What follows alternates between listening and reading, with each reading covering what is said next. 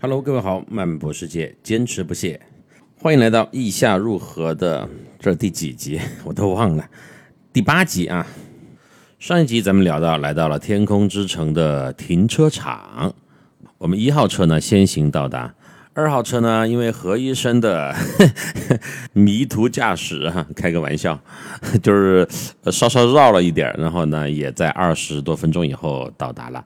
OK，人员集结完毕，咱们就开始往今天的主角——天空之城走去。光听这四个字呀，好像已经泛滥了，对吧？你看，在全世界有很多呃海拔高一点的地方啊，或者是说它是一个呃中间凸出来的一块地形，它都可以叫做天空之城。它可能是一个城镇。就像咱们去年分享川西的时候的那个四川甘孜州的理塘县，也被称作为天空之城，它可能也是一个景区。在咱们中国湖北省的黄石市有一个呃仙岛湖的景区，它也被称作为天空之城。贵州的那个梵净山也可以被称作为天空之城，它就是一个石林里的地貌。呃，那么我们今天意大利的这个天空之城呢，就更有玄机了。它是一个古堡，也属于一种奇特的地貌。它还可以算上是陆地上的孤岛。呃，它的历史很久远，它的故事很丰富。我尽量的简短的介绍一下这个背景哈。意大利的这个天空之城，它的中文名字按照呃意大利语直接翻译过来是白鹿里治奥古城。有点怪怪的啊，但是你看到这几个字呢，你又觉得嗨，好像有一点像牙膏的广告，但是也有一点这个文艺，有一点奇怪。我先说它最有价值的两个点吧。第一呢，它就是日本著名的漫画家、动画导演啊，殿堂级的人物宫崎骏先生笔下的天空之城的原型。他呃，当时创作。呃，这个作品的灵感就来源于这个白鹿里之奥城。第二个呢，这个白鹿里之奥的城的历史是相当久远的，它的修建时期是在两千五百年前。过了这么多年啊，由于地震还有水土流失的那些原因，它已经越来越变成了我们现在所看到的那个孤岛的形态。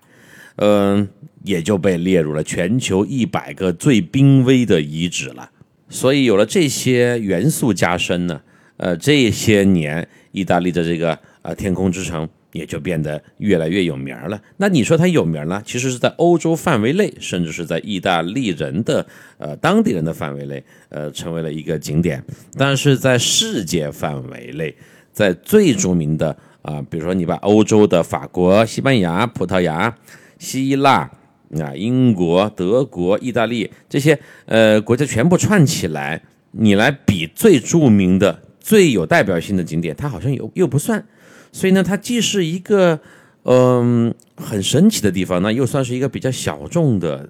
景点，但是它是一个值得你往返佛罗伦萨一天，然后来细细品味的一个地方。它其实离罗马呀也不算远呢，在罗马。以北的一百多公里处，你从直观的角度来看，就是远看就是一座空中的城堡啊。嗯，怎么说呢？我举个例子啊，不知道形不形象。这个城堡就犹如一个洗脸盆的正中央放了一个反扣的纸杯，那个放在中间的那个纸杯就是那个城堡。它四周都是空的，然后呢，它的呃在外围的一圈呢，呃就又是岩石峭壁，这就是绝对意义上的孤悬呐。那你说孤悬怎么走到上面去呢？啊，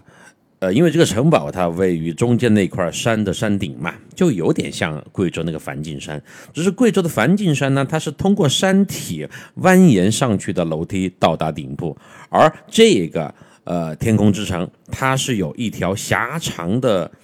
长桥啊，我们可以叫做天桥吧，与外界相连。同时，从行政单位上来讲，它又算是一个古老的小村庄。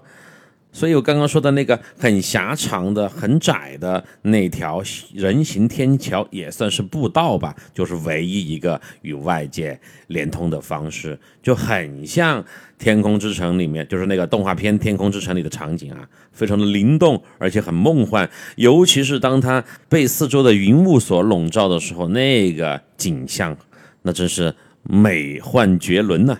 古城呢，它并不大。呃，你要是走得快一点的话呢，半个多小时就可以逛完。但是你如果要细细的品味，边走边停去探究它的过往和历史一些细节的话，那它就值得你花上几个小时时间在这边游玩了。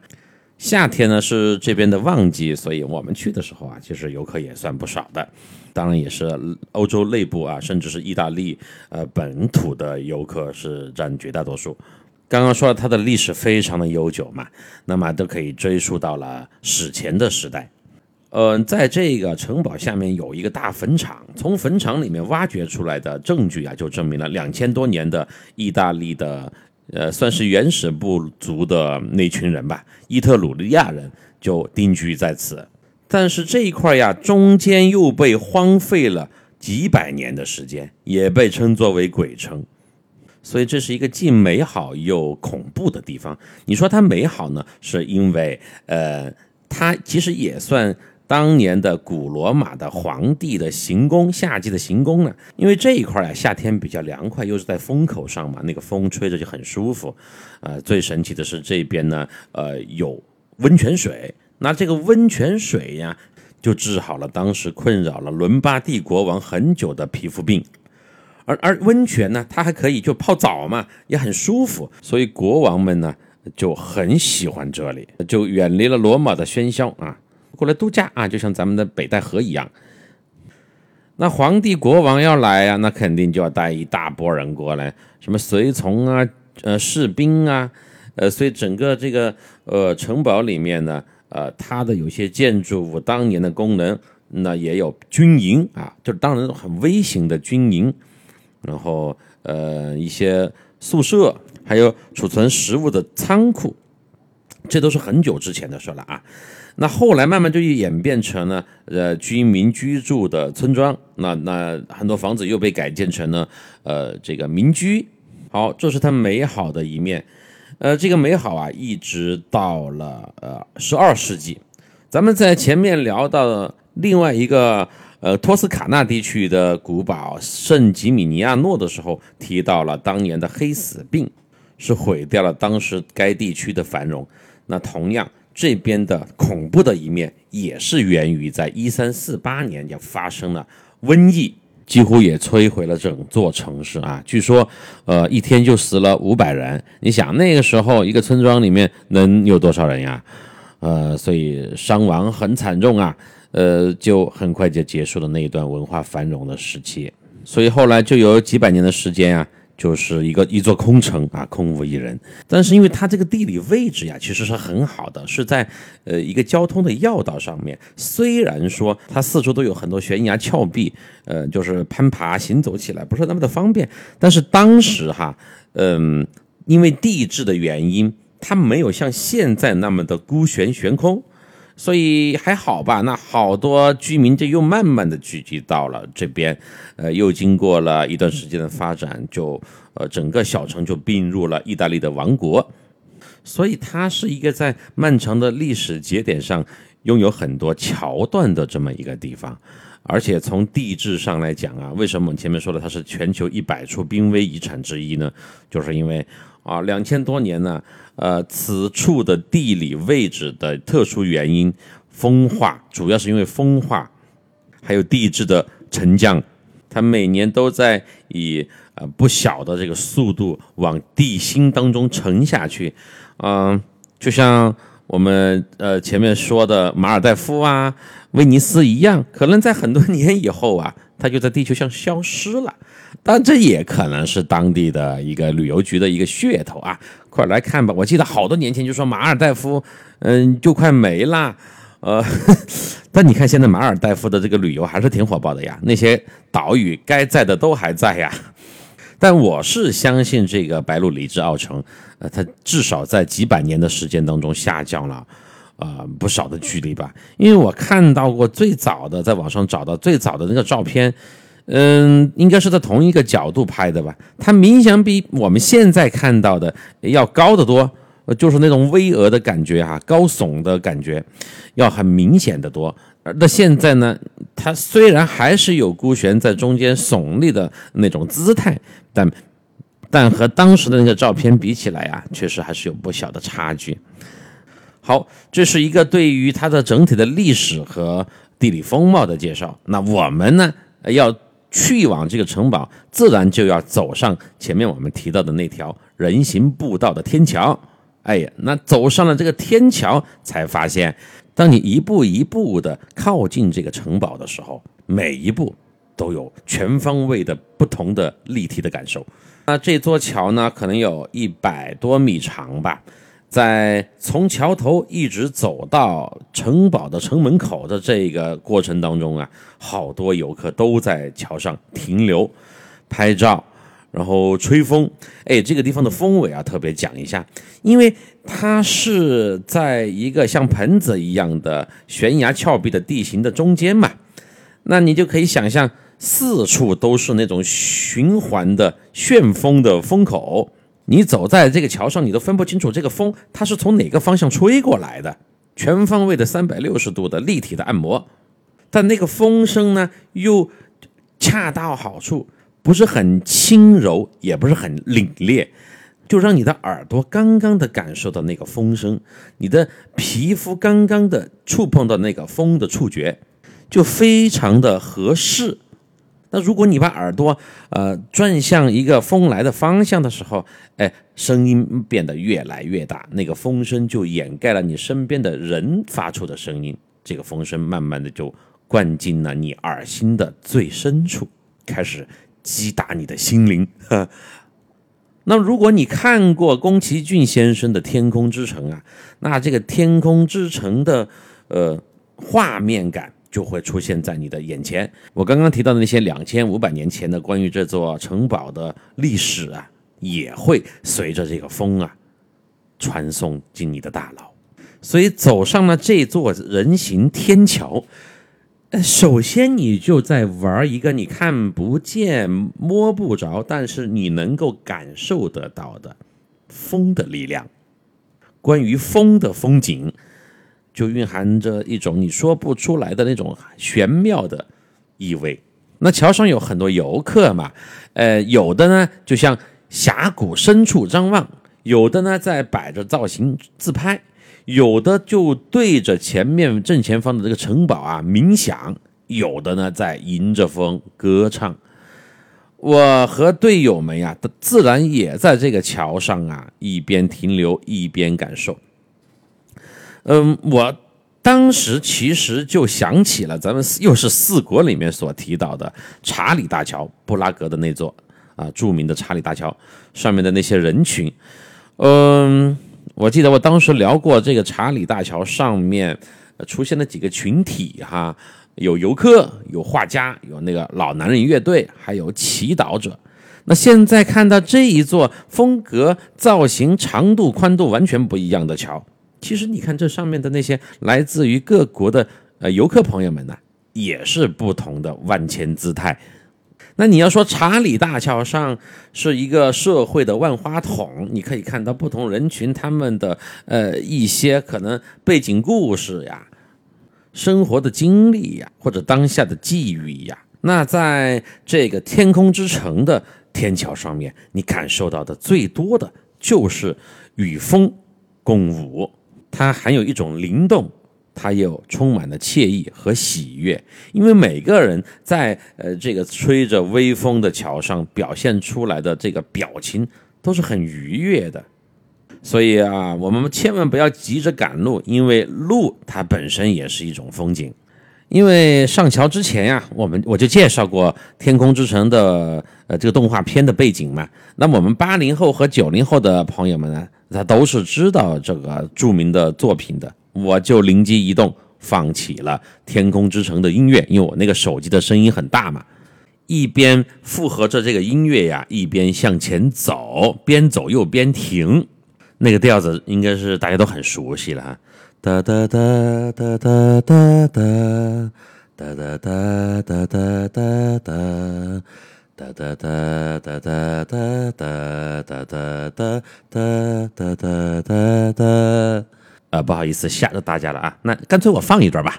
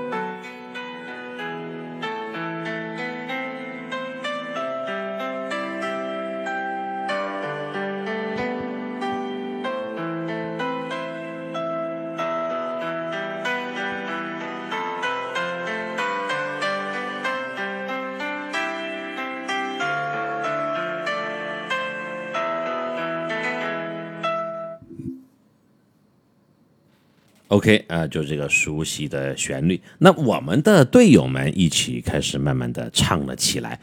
那旁边的，你看中国人都放开了，那旁边的国外的朋友听到我们这么嗨的哼起了这个调子呀，因为这个调子太有名了，那旁边的朋友们也一起的跟着咱们哼了起来。后面就慢慢的演变成了在这个天桥上的大合唱，当时那个氛围是真的太不说震撼吧。真的是很美妙、很曼妙的感受，这个体验感呢，也不是呃人人都可以拥有的哈。而且还有几位啊外国的美女啊，她随着这个调子慢慢的翩翩起舞了，就在这个不到两米宽的桥面上，来自于各国的不同的朋友们呀，在这样一个统一的曲调下，显得是那么的默契，那么的和谐。所以音乐的力量真的是无穷尽的。此时此刻，这个很狭窄的桥面仿佛就变成了一座无限大的舞台，真的是非常感谢宫崎骏先生啊！在我当时看来呀，这座天桥一边连接着古罗马的时代，一边连接着现代的文明。我们从这个桥上走过，从现代慢慢的穿越回了古代的文明，非常的享受。呃，今天前面说了这么久了，好像情节不多哈，呃，一些画面感啊、场景啊描述的比较多。那这样的呃描述呢，让我自己也非常的享受，那头脑里面全是当时的那些画面。好，那我们在这个桥上啊玩完疯完以后呢，就进到了城堡。这个城堡啊不大，因为它孤悬嘛，它不可能很大。但是用八个字来形容它是非常准确的。布局合理，五脏俱全，而且它就算这么一个呃很边缘的、很天空之上的地方了，它之前也是一个很重要的教区，所以在整个城堡的最中心地带，请问大家有什么？有教堂和广场啊，教堂和广场一定是必不可少的。以这个教堂广场为中心呢，四周的那些步道啊。呃，我们不说星罗密布吧，也算是密密麻麻的，呃，非常精巧的这个设计感，呃，就连通了整个这个城堡。那你走到城堡外围的这个步道当中呢，还可以去瞭望峡谷风光。你在这个呃城堡的边缘的路上，向峡谷吼大吼一声啊，还有很洪亮的回声传回到你的耳朵里来。所以这个城堡，它不光是它的建筑和历史是很迷人的，就是这个风声声波给你带来的那种迷醉感，也是很有意思的。包括我们前面在那个天桥上唱歌哼那个调子的时候，也是你就觉得这个立体声啊，不停的随着这个风在你的耳旁环绕着，这是最自然的立体声，不需要去用设备去加任何的功效就能达到。我走到这个石头城堡，呃，上面呀，突然又回想起了咱们应该之前也提到过的一个地方，就是西班牙的昆卡古城，也是一座石头城，很有名儿。但是昆卡古城的规模比这个要大得多哈。咱们以后呃如果线路规划去到西班牙的时候，一定会带大家去昆卡那边看一看，也是很有意思的一个地方。好，那么在这个天空之城的城堡里面，还有一家民宿啊。这个民宿啊，你从外表来看，就是嗯两三层楼的一排宿舍楼的房屋，还甚至有点像学生的宿舍。其实这就是当年那些呃国王在这边呃泡温泉的时候，他们的士兵住的地方。现在呢，改建成呢，啊民宿或者叫那种酒店吧，哈，那里面的装潢呢是非常现代和有艺术感的，呃，这个价格呢肯定也是比较高的哈，呃，争取吧，咱们以后去到这个意下如何的线路的时候，呃，咱们呃安排一次啊，在这个古城堡里面住一晚，那是绝对难忘的体验呐。嗯，你想象着哈，当游客慢慢散去，因为他们要赶回城里嘛，啊，我们呢不用回去，就在这个呃城堡的民宿里面住下，在窗户前面坐着。游客散去，四周一片寂静，窗外对面绝壁上的夕阳只属于你一个人。你可能会想起那句诗：“大漠孤烟直，长河落日圆。”此地虽然没有河，也不知道落日圆不圆，但是。就是窗外的那个霞光一定会很美丽。等待着夕阳完全落下的时候啊，这座天空之城的城堡就会沉浸式的、隐形的孤立在此地。一只只苍蝇飞过，我指的是那个天上的苍蝇啊，不是那个苍蝇。一只只苍蝇飞过呢，那它们展翅的声音在峡谷当中回荡。一定会唤起你心中无限的遐想。哎，这几句把我自己说的都特别想要在这个古堡的民宿里体验一晚啊！尤其是到了半夜，会不会出现什么样的小惊喜呢？哎，有听友在说，赵老师，你这个讲了这么多集了，怎么还没有遇到那些事呢？啊，那些呃诡异的、恐怖的故事呢？不要着急啊，咱们还长，慢慢来。你要是怀念那些故事呢，回到前面的去复习一下《消失的一家人》吧。好，聊完这个，我们这次没有呃筑城的这个民宿啊，咱们继续往前走。呃，整个城堡啊，嗯，它很有设计感。这个设计感其实就是指的是每一个小的细节，其实就透露出了。最近这些年，啊，不管是意大利的政府，还是旅游局，还是当地的这个政府啊，都花了很多巧妙的心思来打造这个地方。比如说哈，它有很多这个小院子嘛，因为之前也住过村民，这些小的庭院的园林的设计就很巧妙。虽然很多小院的这个房间的大门是紧锁的，但是这个门前的花台呀布置的特别的漂亮。不管是花朵的这个搭配，还有颜色，包括我们看到那个花朵的新鲜的程度，都不像是一个古堡里的花朵。那就说明是什么呢？是现在有人在专门的园林设计师和园丁啊，辛勤的园丁在培育这些呃园艺花朵植被。啊，树木还有草丛，还有他们那些院子里面的篱笆呀、栅栏呀，也是很整齐的。就你看，就是有美感，那又有功能的发挥。然后在很多小院子里，还有意大利非常呃有代表性的一个东西，就是井盖、井口啊，因为他们要取水嘛。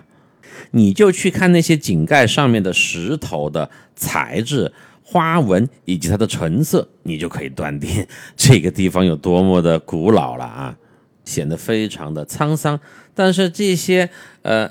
本来是很久远、很沧桑的物件、建筑物，呃，通过这样的方式排列组合在一起呀，你远看又完全不觉得它是一个很老旧的东西。